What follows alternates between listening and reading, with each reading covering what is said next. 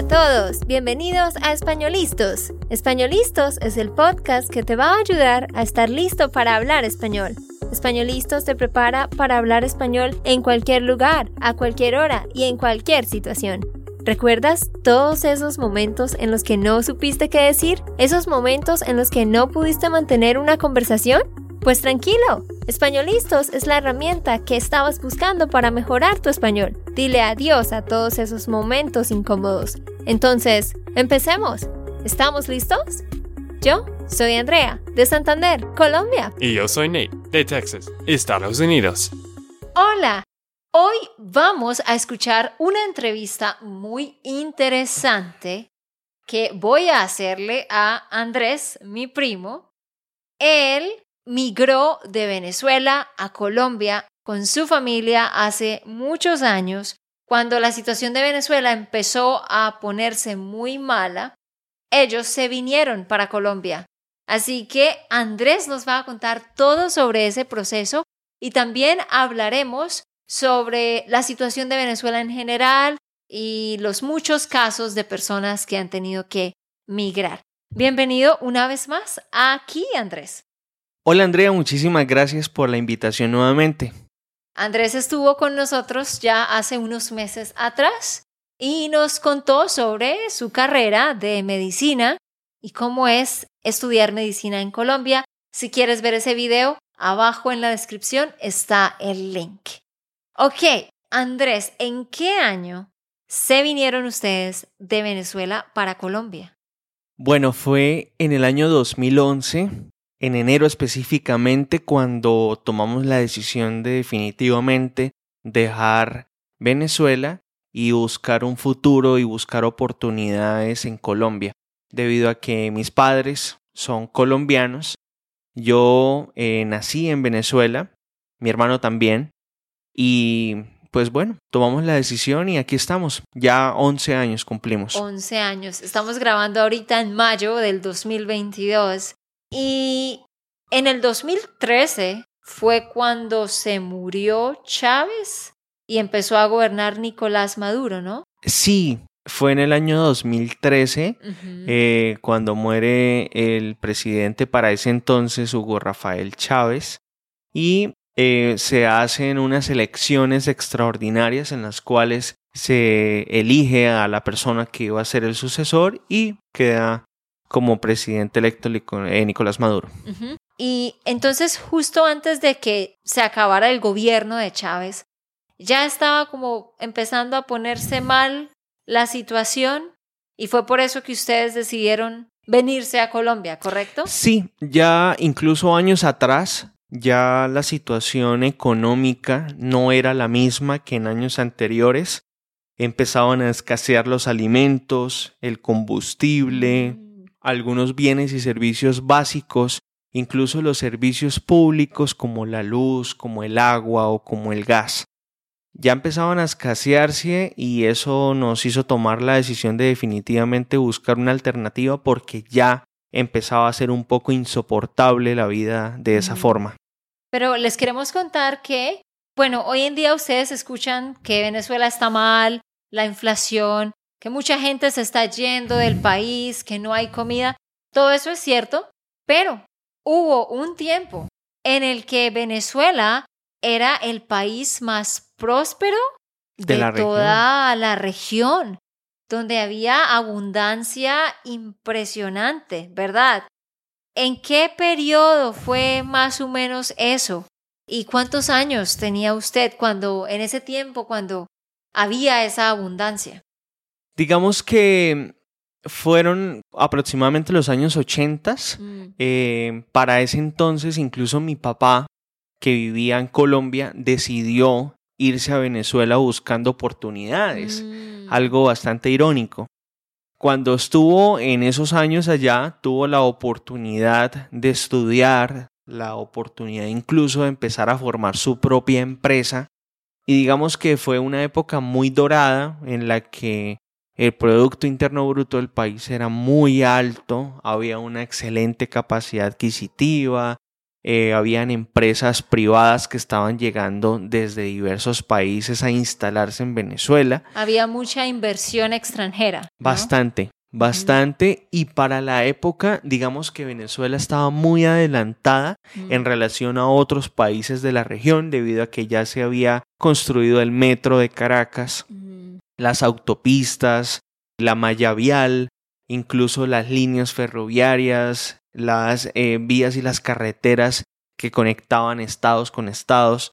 Entonces ya digamos que había cierta evolución y cierto paso adelante a los países de la región. Mm. Claro, porque, ah, bueno, yo, yo le pregunté cuántos años tenía usted. ¿Usted nació en el 90 y... 94, En el 94. noviembre. Oh, ok. Usted nació en noviembre del 94. Sí. Yo nací en abril del 94. Ah, sí. Entonces su papá se fue para allá en los en el 80 y qué más o menos. No recuerdo muy bien la fecha, pero fue como los, los primeros años de los 80, 80, 81, 81, aproximadamente. Sí, 82. porque mi papá es del año 63. Mm, Entonces, perdón, del año 64. mm, Entonces tenía unos 16, 17 años, sí, Ah, cuando se fue a vivir a Venezuela. A inicios de los 80. Sí, Y esa prosperidad duró todos los 80, luego entramos a los 90. Usted nació en el 94. 94. Ahí todavía estaba toda esa abundancia. No me mucho. O ya estaba empezando a... Eh, a sí, bajar. exactamente. O sea que, que ese, ese, ese éxito, ese periodo de prosperidad duró en su furor quizás unos 12, 13 años, quizás. Eh, digamos, tomando en cuenta el tiempo en el que mi papá estuvo ahí, sí, sí. serían esos años. Esos años. Pero ya en los principios de los 90 empezaron a haber un poco de problemas económicos, eh, había una deuda muy grande con eh, los bancos, empezaron a declararse algunos en quiebra, entonces en ese momento también había como un poco de problemas sociales que de alguna forma impulsaron algunas ideologías alternativas a las tradicionales. Mm, Y eso fue lo que probablemente convenció a muchas personas de apoyar otro sistema de gobierno diferente al que clásicamente se venía presentando. Utilizando. ¿Por qué había tanta prosperidad, tanta riqueza? ¿De dónde salía esa riqueza? Venezuela ha sido un país rico naturalmente, tiene las reservas de petróleo más elevadas del mundo, incluso superiores a las de los Emiratos Árabes Unidos. Sí. Entonces, durante algunos años se explotó incluso aún más, tenían un barril de petróleo que estaba por los cielos, también se producía eh, y se sacaba oro, níquel, esmeraldas, Oh, wow. piedras preciosas, carbón. Entonces, digamos que los recursos naturales eran muy, muy, muy grandes y eso ayudaba pues a que la economía fuera excelente. Y se explotaban esos recursos, se recibían las ganancias, pero lo que tengo entendido es que empezaron a malgastar el dinero, ¿no? A gastar mucho más, mucho más. de lo que se... incluso- Sí. Sí, a gastar en cosas como, recuerdo que su hermano, Jesús, una vez me contó que, y bueno, ahí incluso esto fue cuando ustedes ya eran adolescentes, o sea, estamos hablando ya a inicios de los 2000, ¿no? 2000, bueno, cuando ustedes se mudaron acá, 2010 nos 2010, mudamos. 2010. ujú. 2010, 2011. 2011. Para esa época, aunque ya se había bajado bastante en comparación a los 80, todavía había abundancia. Jesús Sí. me contaba que, por ejemplo, hacían conciertos con cantantes muy famosos internacionales y era como todo pagado por el gobierno. O sea, había Sí. mucho malgaste de dinero, ¿no? Sí, digamos que de alguna forma eso y también sumado a que mantener ideas populistas en las cuales se quiera prometer a la población que se les va a eximir de obligaciones y que al contrario se van a ver beneficiados por subsidios y por muchos elementos que realmente no se pueden sostener a lo largo del tiempo, pienso que fue uno de los detonantes que más se Mm. vio pues como asociado al, al proceso. Sí, eso es lo que yo tengo entendido también, ¿no? Que el gobierno de Chávez empezó a darle muchas cosas gratis a la gente. ¿No? Sí. Pero ya era demasiado, era demasiado. Y claro, como la gente local de, de Venezuela no estaba mm, produciendo por sí misma, ¿no? No estaba aprendiendo a crear empresa, a producir, sino que estaba recibiendo, Sí. recibiendo gratis del gobierno. Y claro, llegó un momento en que esa cantidad de dinero que se tenía empezó a disminuirse, a disminuirse y no estaba entrando Sí, más no se dinero. podía, ¿no? no se podía subsidiar por tanto tiempo a muchísima gente. Es- eso es insostenible Claro. en cualquier lugar. Porque les daban subsidios de Sí, comida, claro, totalmente. educación, todo, todo, Todo. todo, Era como todo gratis. Claro, e- eso es, es complicado. Y otra cosa que sé es lo de las empresas privadas, que el Mm. gobierno las sacó y no las dejó seguir. Cuéntanos sobre eso. Digamos que mm, empezó un proceso de expropiación en el cual algunas empresas que eran privadas pasaban a ser del Estado, pasaban a ser empresas públicas. Mm, Y el compromiso era pues pagar por la empresa a todos esos dueños y empresarios. mm, Eh, no hay mucha claridad realmente en cómo se llevaron a cabo esos procesos y muchos por el miedo a perder lo que por tantos años había construido decidieron marcharse y empezó mm. un ujú. éxodo masivo de venezolanos por toda Latinoamérica y el mundo. Todo eso empezó más o menos en ese año, ¿no? 2010, 2011. Sí, ya empezaba a notarse un poco más el flujo de, de gente fuera del país. Y la gente que, como usted lo dice, que había formado algo que tenía cierta mm, estabilidad, empezó a pensar, yo no me puedo quedar aquí porque aquí no es- se está produciendo nada, aquí no se ve que la economía vaya a surgir. Entonces se fueron. Y lo que pasó, ¿no? Es que mucha gente, eh, profesionales, empresarios, dejaron el país y empezó a quedar mucha gente que estaba acostumbrada a recibirlo todo del gobierno, ¿no? Sí, Y bueno, ese proceso desde, sí, en estos últimos, que 20 años, ha sido un sube y baja de, de las cantidades de personas que migran, ¿no? Sí, Y cada vez es como que algo pasa que hace que todo empeore y mucha gente viene. Y luego como que todo se normaliza y pasa un periodo en el que no hay mucha migración, pero vuelve a subir. Entonces les voy a dar las cifras.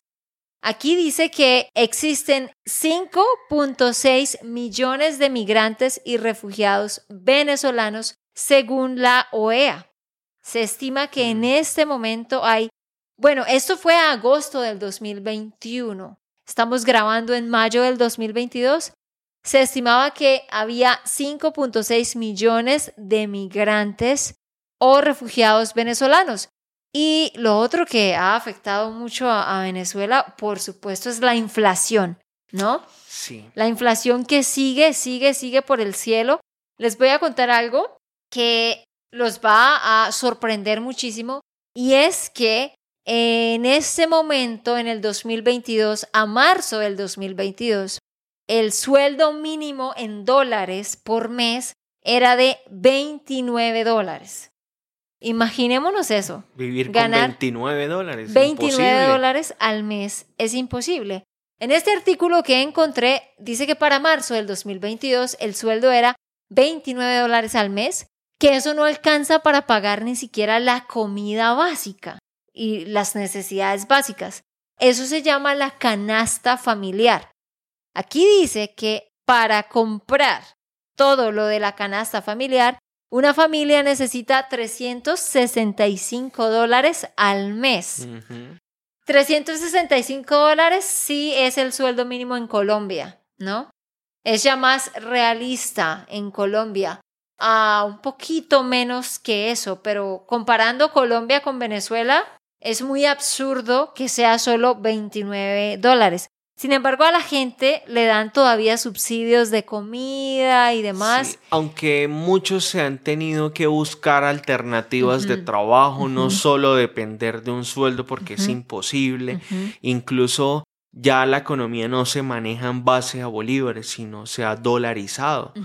Ya la gente está manejando dólar o están manejando peso colombiano en los estados que son en la frontera. Ah, sí, manejan Sí. peso colombiano. Manejan peso colombiano.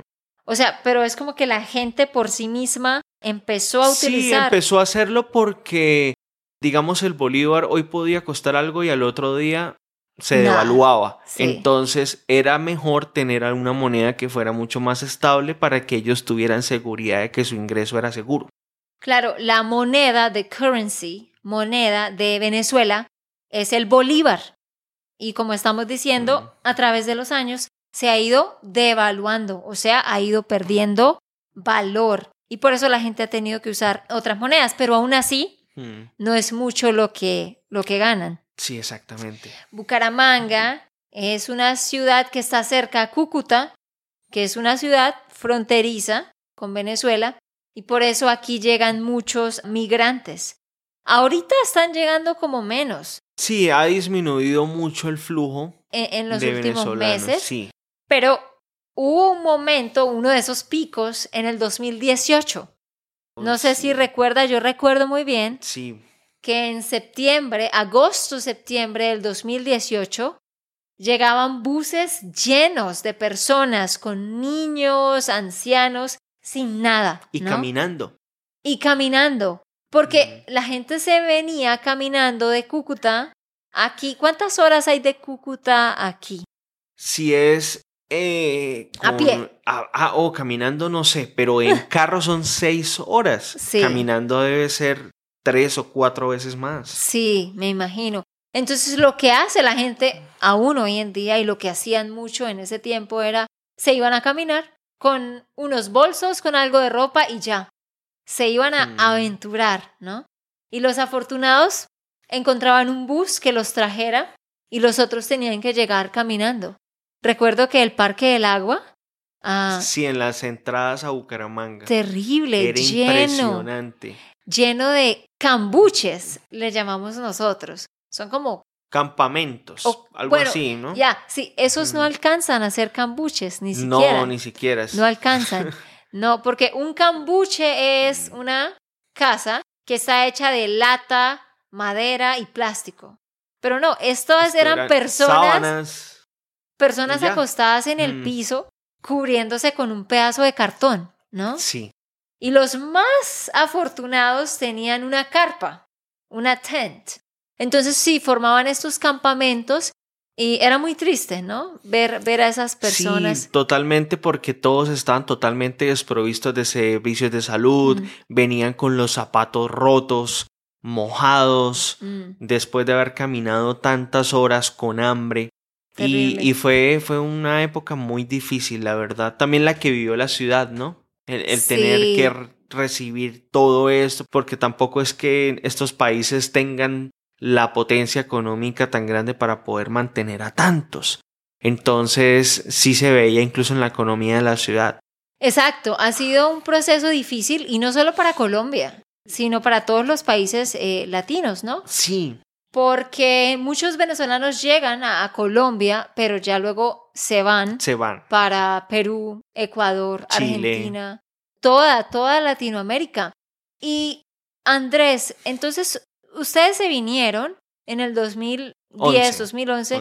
Cuando ustedes se vinieron, ¿ustedes llegaron bien aquí a Colombia? O sea, traían sus cosas, Sí, dinero, o sea, llegaron con algo para empezar. sí.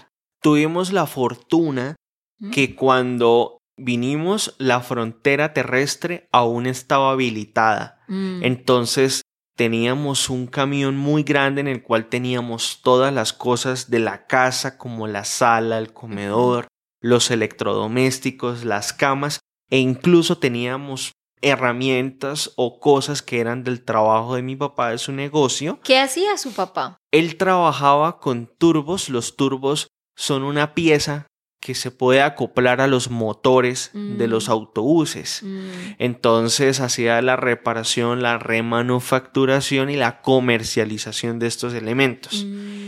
Eh, ellos se podían llevar de... y pudimos traer todo en un camión, pudimos pasarlo, entonces no hubo tanto problema y también algo de dinero. Entonces, digamos que no fue tan difícil la comparación de las personas que años después tuvieron que pasar Claro. Incluso por un río, solo con un bolso Terrible. o con una maleta, sin más, porque ya la frontera estaba cerrada. Mm, la, la la- la frontera estuvo cerrada. Estuvo cerrada durante, e, e incluso creo que aún está cerrada. sí. Sí, solo pueden pasar peatonal, caminando. Ah, Sí. Pero, o sea, no pueden cruzar carros No, de Venezuela a a Colombia. Colombia, no. No. Es caminando por el puente. Entonces la gente no puede sacar la nevera, la no lo pueden hacer. No pueden. No, Los que se vienen dejan. dejan Todo. todo. y tienen que empezar desde cero, de nuevo en otro lugar. Máximo lo que he escuchado que hacen es vender esas Sí, cosas, las venden, la cama, la estufa, y con ese dinero que venden, del que venden las cosas, es el que se traen a, a Sí, Colombia exactamente. para volver a empezar, ¿no? Y es, es, es muy triste porque he escuchado y he hablado con conductores de taxi o con Mm. mujeres que hacen cosas de belleza y me dicen, yo dejé mi apartamento allá, dejé una casa, dejé un carro allá guardado y me vine. Y yo digo, wow, ¿cómo es posible que alguien tenga que dejar su casa y su carro y se venga a, a otro país a empezar de nuevo? Ha de ser porque la situación está muy, muy difícil.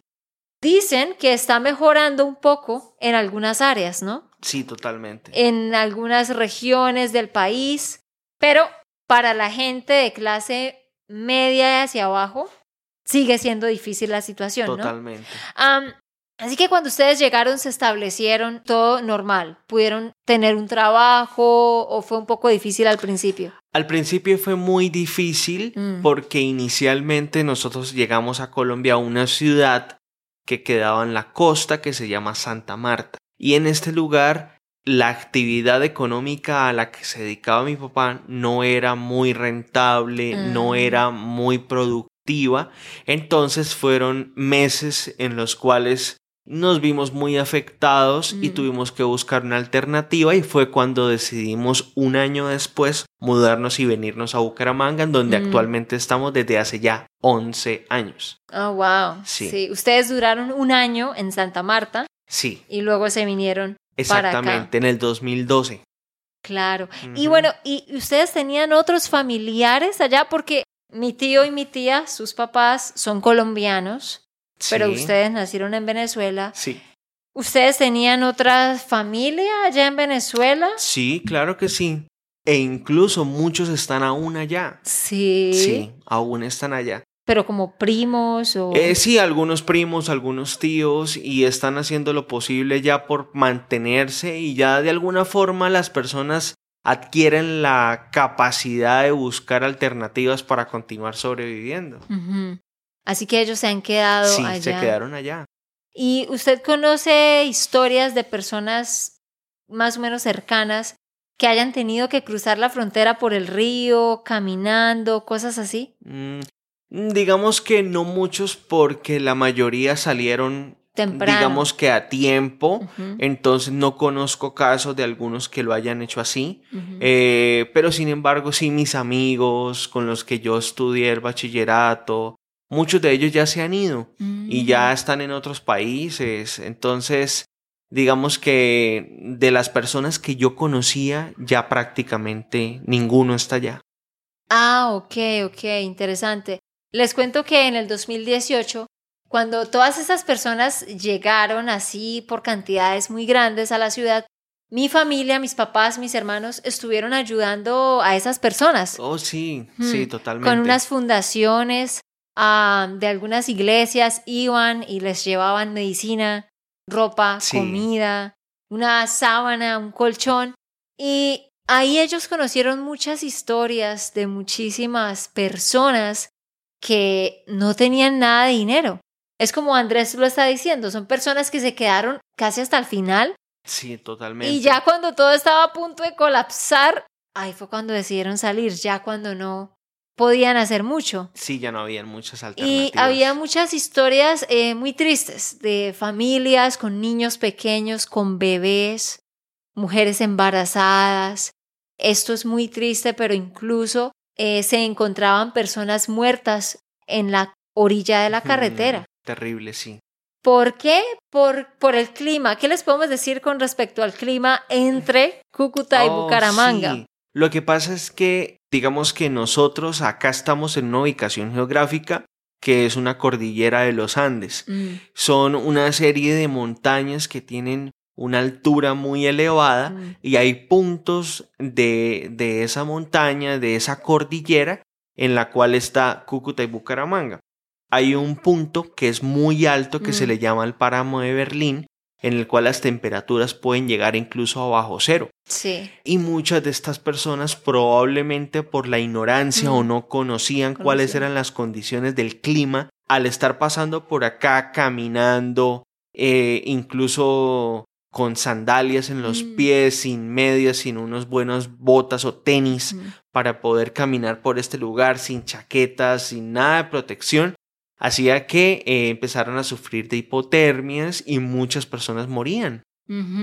Sí, muchas personas eh, se encontraron y hoy en día se encuentran también a veces en el camino porque literalmente mueren de frío o de hambre o hay gente que se viene enferma y pues su enfermedad Sí.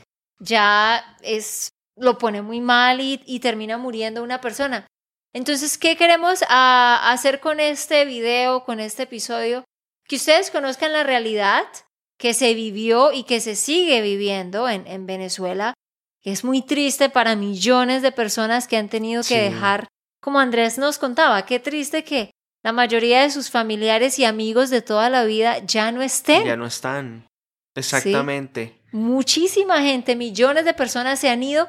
Entonces queremos concientizarlos a ustedes y recordarnos a nosotros mismos de esta situación y si en algún momento podemos ayudar a alguna fundación que ayude a venezolanos o si tú conoces a algún venezolano, tienes una forma de ayudar, hazlo. No hay mucho que podamos hacer para cambiar la estructura del gobierno, ¿no? Pero Mm. si encontramos la oportunidad, debemos hacerlo. Así que muchas gracias, Andrés, por todo lo que nos contó. No, muchísimas gracias Andrea, de verdad muy feliz de poder estar acá nuevamente y poderles compartir estas experiencias que nos sirven muchísimo para poder crecer y para poder proyectarnos porque definitivamente hay muchas oportunidades de aquí en adelante y hay que aprovecharlas. Sí, claro que sí. Así que no siendo más, nosotros nos despedimos y deja tu comentario diciendo qué fue algo nuevo que aprendiste, qué, qué, qué aprendiste de todo lo que Andrés nos contó, qué te pareció interesante. Queremos leerte y también dinos si fue difícil entender a Andrés.